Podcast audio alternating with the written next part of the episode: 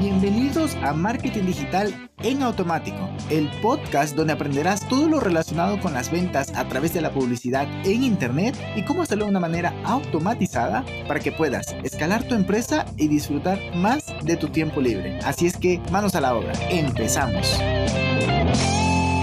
Hello, hello, muy, muy buenos días, muy buen miércoles. sí, efectivamente, estamos miércoles y este podcast debió, debió salir el lunes, pero pues ay, una semana loquísima, eh, trabajo, reuniones y así, pero no pasa nada, aquí estamos y hoy te traigo, oh, por cierto, hoy es miércoles, el episodio del lunes, así es que mañana jueves será el episodio del miércoles y el viernes normalmente el del viernes. Pues bien, Em, te quiero traer hoy un concepto muy, muy bonito que cuando logras entender la importancia, ya habrás leído en el título, la importancia de este concepto dentro de tu negocio, dentro de tu marca, dirás, ok, vale, es momento de implementarlo y no es nada difícil. A ver, igual y hay un trabajo previo e incluso en paralelo que se necesita hacer cuando ojo, cuando estamos hablando de branding en general, pero pues ahorita vamos a hablar exclusivamente del tono de marca. A ver, te cuento un poquito. Em, seguramente habrás visto por allí algún sitio web que tiene frases como somos una empresa líder en, digamos, ropa deportiva gracias al permanente compromiso con el cliente y la innovación constante. Como que, ah, ok, aburrido, cuéntame más. Pero es que además se siente esa desconexión.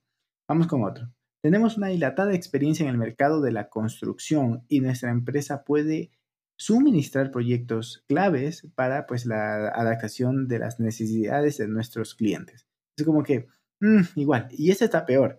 45 años dedicados a la construcción textil avalan nuestra trayectoria y nos han posicionado como la empresa líder en el sector. No puede ser algo tan aburrido, porque te, te genera esa, esa lejanía, no, no, estás hablando de ti, estás hablando de tus logros, no estás hablando de mí, e incluso no me estás poniendo una personalidad en ese texto. Es algo bastante, pues, superficial, por decirlo de alguna manera. Entonces, Bien, ya que tenemos esos ejemplos allí, vamos a ver, ¿qué es un tono de marca? Tono de marca, pues son los aspectos tanto verbales, visuales e incluso las actitudes que marcan cómo se expresa una marca, cómo es su discurso. También incluye por ahí los principios, los valores, la misión y visión. También, ojo, tengan en cuenta que la voz hace alusión a la identidad verbal de la marca. Pero mira aquí, la voz es la identidad visual y el tono es la modulación práctica de esa voz según ya sea, digamos, el soporte, el tipo de contenido, la situación. Por ejemplo, cuando hacemos una oferta, pues utilizamos otro tono. Ah, vamos a estar un poco más alegres, pero cuando estamos haciendo, digamos, expresando una disculpa por alguna,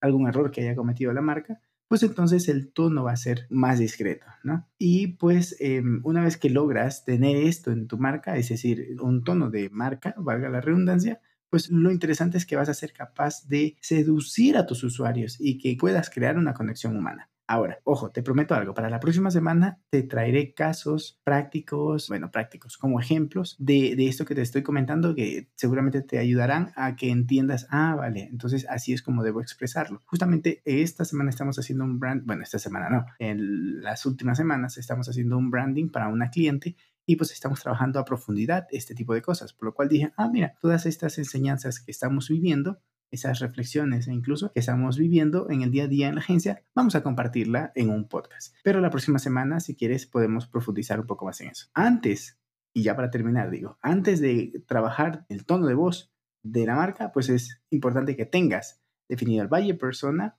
Ya tengo episodios sobre eso, lo puedes buscar pero también qué sustantivos y adjetivos son los que se adecúan más a tu marca. Qué sé yo, inspirador, digamos, esforzado, en fin, habrá que ver mucho cómo va tu marca. ¿Cuáles son las palabras o frases a evitar? Por ejemplo, digamos que en algún momento trabajé en una empresa donde era de tránsito. Entonces, en esa empresa dijeron, no vamos a usar la palabra tráfico. ¿Por qué? Porque tiene la connotación de, droga, de, tráfico de, de Uy, se me fue el nombre, estupefacientes, o incluso tráfico de influencia, en fin, tiene la connotación negativa, tráfico. Entonces dijeron, no, mejor vamos a usar la palabra tránsito, porque era una empresa de carro eh, relacionada con la conducción vehicular. Entonces utilizaban la palabra tránsito y cada que veían por allí alguien que escribiera, no, eso no está dentro de, nuestra, de, nuestro branding. No, no sé si llegaran a ese punto de decir el tono de marca, pero sí hablaban del branding y no utilizamos esa, esa palabra. Por lo cual allí te lo dejo. También eh, serás más em, coloquial, más o menos coloquial, eh, lo, tendrías que definir e incluso qué términos técnicos y, y, académicos vas a utilizar.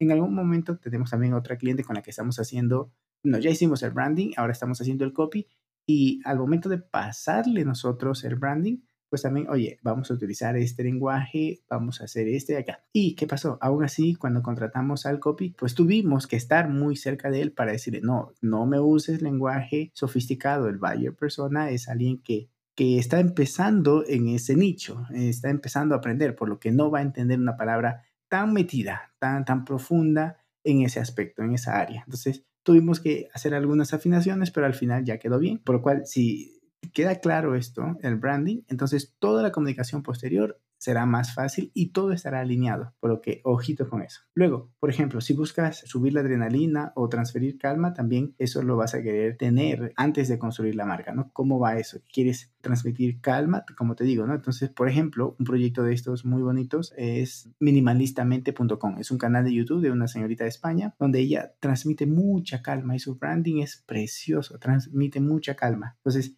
eh, debes tener eso. Pero en cambio, digamos, Red Bull, pues ellos quieren la adrenalina, quieren la euforia, quieren la energía, pues entonces también lo tienen claro ellos, ¿no? Luego, eh, ¿qué tono emplearás? ¿Un positivo, inspirador, de pronto incluso un negativo, odiador? O sea, tendrías que definirlo o confrontativo, en fin, dependerá de la situación. Y ya por último, para terminar, pues si hablarás de forma emotiva o no, o sea, intentarás inspirar y, y todo esto, tendrías que tenerlo claro también. Entonces, para terminar el día de hoy y sabiendo que el próximo lunes traeremos más de estos temas para profundizar y que veas casos prácticos de cómo aplicarlo, pues entonces te espero la siguiente semana y que tengas un excelente fin de semana. No sin antes decirte que sí que es importante trabajar el tono de, de marca porque eso te va a permitir destacarte y diferenciarte, incluso resaltar por sobre tu competencia, porque todo el mundo está diciendo somos geniales, somos los mejores, tenemos 15 o 20 o 50 años de experiencia. Nada de eso vale. Con un branding bien trabajado, a la época actual que vivimos, a la gente no le interesa, bueno, en general, digamos, toda la vida, la psicología evolutiva ha dicho que pues somos egoístas y eso está comprobado, ¿no? Entonces, sabiendo eso y ahora que es mucho más palpable, pues no digas somos los mejores, me vale madre que sean los mejores, yo quiero solución a mi problema. Entonces, si trabajamos en base a, esa, a ese criterio que nos dice la ciencia, pues vamos a poder conectar mejor con nuestro cliente ideal. Pero bueno, te lo dejo hasta aquí, que tengas una excelente, bueno, excelente, iba a decir inicio de semana, pero bueno, una excelente mitad de semana y nos escuchamos mañana. Un abrazo digital y chao, chao. Y hasta aquí el episodio de hoy. Sé que esta información va a ser de gran utilidad para tu negocio, por lo que te pido que lo implementes y lo compartas con alguien que sepas que también le va a ayudar.